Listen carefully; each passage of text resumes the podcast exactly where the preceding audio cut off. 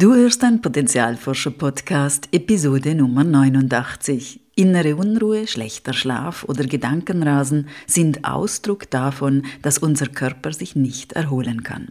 Was der Vagusnerv, Selbstregulation und ein Mittagsspaziergang damit zu tun haben, erfährst du in dieser Folge.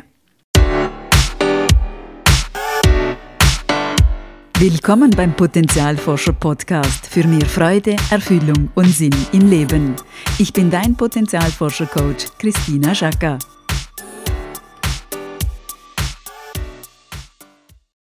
Hallo liebe Potenzialforschende. Auch in dieser Folge beleuchten wir ein spannendes Thema und ich freue mich, dass du wieder mit dabei bist. Bevor wir einsteigen, möchte ich dir vom neu überarbeiteten Minikurs erzählen. Er ist kostenlos und enthält neu das Thema Nervensystem sowie den Aspekt, was frühe Erfahrungen für einen Einfluss auf den Zugang zu unserem Potenzial haben. Wenn du den bisherigen Minikurs schon gemacht hast, dann lohnt sich der neue, auch wenn du die eine oder andere Übung schon kennst, dennoch. Und Wiederholung schadet ja auch nicht, vor allem wenn es um unser Potenzial geht. Es ist schön, wenn wir uns es öfters in Erinnerung rufen. Vielleicht hast du auch gesehen, dass ich das Logo erneuert habe. Mir gefällt es total gut, auch wenn es nun einiges an Arbeit bedeutet, es überall neu einzufügen. Früher hätte ich mich dabei total gestresst, dass auf ein bestimmtes Datum hin alles geändert und perfekt sein muss.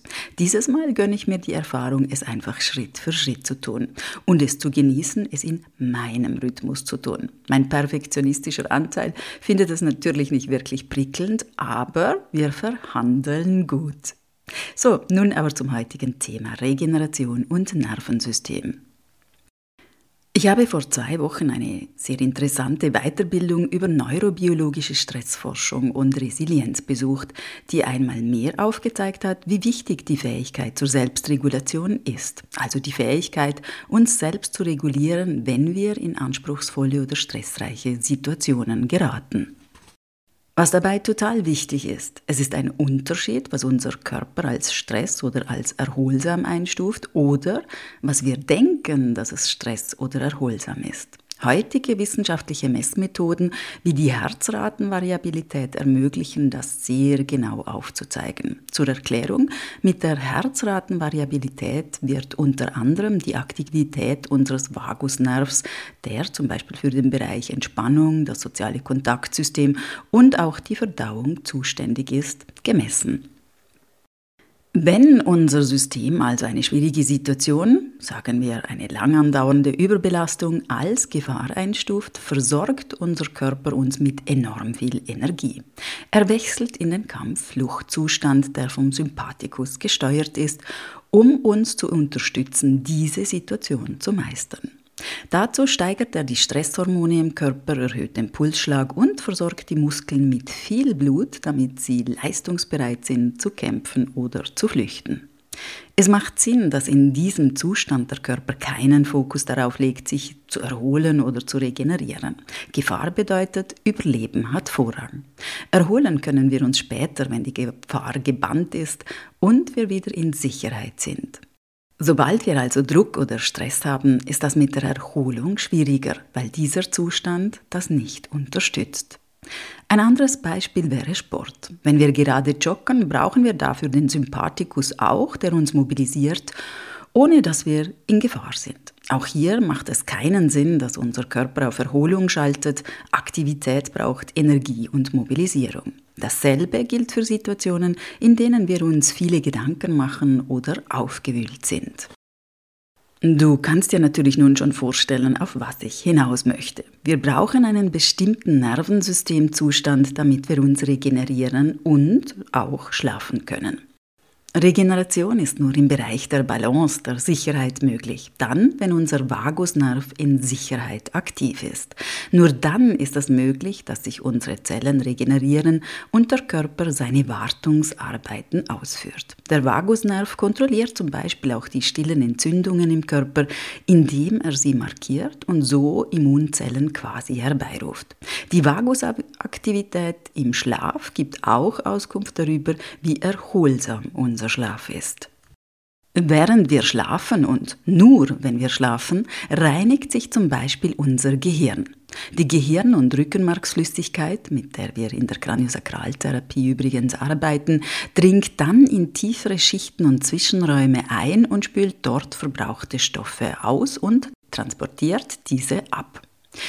Zudem braucht es die Tiefschlafphasen, damit wir uns erholen. Die ideale Schlafdauer ist übrigens zwischen 7,5 und 8 Stunden. Wer stets unter 6 Stunden schläft oder auch über 9 Stunden, verkürzt seine Lebensdauer. Es ist ein Mythos, dass wir mit wenig Schlaf gut auskommen. Es geht zu Lasten der Regeneration. Regeneration findet aber auch im wachen Zustand statt, wenn der Vagusnerv eben aktiv ist. Man nennt ihn auch den Rest and Digest Nerv, also den Nerv fürs Ausruhen und Verdauen. Körperlich und auch psychisch. Wir brauchen Ruhe und auch das Verdauen, das Verarbeiten des Tages auf beiden Ebenen. Das ist nicht wirklich etwas Neues. Neu oder neuer ist das Wissen, dass der Körper einen bestimmten Zustand des Nervensystems benötigt, um sich zu erholen. Wenn ich auf dem Sofa liege und dabei hektisch Mails checke, wird unser Nervensystem keinesfalls das Signal zur Erholung und Regeneration geben. Was können wir tun?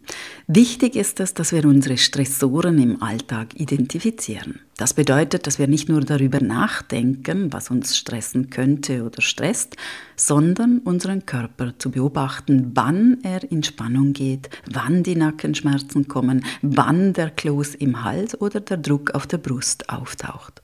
Dass wir eben auf unseren Körper hören, ihn überhaupt wahrnehmen, was schon ganz anspruchsvoll ist, wenn es im Außen turbulent ist. Du erinnerst dich, was wir denken, was uns stresst, entspricht nicht immer dem, auf was unser Körper reagiert.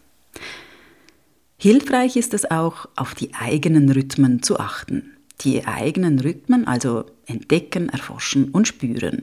Was tut meinem Rhythmus gut, was nicht? Wie sieht mein Wach-Schlafrhythmus aus? Wie mein Atem, Puls und so weiter. Wenn diese Rhythmen im Fluss sind, sich flexibel anpassen, dann ist das in der Regel ein Zeichen für Gesundheit. Und sie geben uns auch Hinweise, wo wir Veränderungen vornehmen dürften, was uns gut tut und was nicht. Pausen im Alltag sind sehr wichtig. In der Weiterbildung wurde vor allem der Mittagsspaziergang erwähnt, weil dieser durch das Licht den Wachschlafrhythmus am besten unterstützt. Das fand ich sehr spannend. Wenn du gerne spazieren gehst, könntest du versuchen, es künftig mittags einzurichten statt abends. Natürlich ist alles hilfreich, was dem Nervensystem hilft, sich zu regulieren. Aber wir müssen üben, unser Nervensystem zu regulieren. Wenn es nicht geübt ist, dann kann es manchmal ganz schön lange dauern, um runterzufahren. Deshalb brauchen wir dazu ein angepasstes Training über einen bestimmten Zeitraum und die richtigen Methoden. Ich darf dir hier schon was verraten. Ich plane ein tolles und vor allem sehr flexibles Live-Online-Angebot in diese Richtung. Ich bin gerade dabei, das mit einer Gruppe zu testen und freue mich schon jetzt, wenn ich noch mehr dazu sagen kann. Also, nochmals zusammengefasst, wir brauchen den Zustand von Vagus in Sicherheit, um uns zu regenerieren und auch um einzuschlafen. Unser Nervensystem lässt sich trainieren, die eigenen Rhythmen zu erforschen ist sehr hilfreich und im Stressmodus ist Regeneration und gesunder Schlaf nicht möglich. Vielleicht hast du, wie ich, nun Lust bekommen auf einen wunderschönen Mittagsspaziergang. Hier scheint gerade die Sonne und meine Hunde warten schon freudig an der Tür. Alles Liebe und ich freue mich wie immer sehr über deine Rückmeldung zu dieser Folge. Alles Liebe, deine Christina. Und denk daran, wenn wir unser Potenzial in die Welt tragen, dann ist es Magie. Etwas in uns leuchtet besonders hell.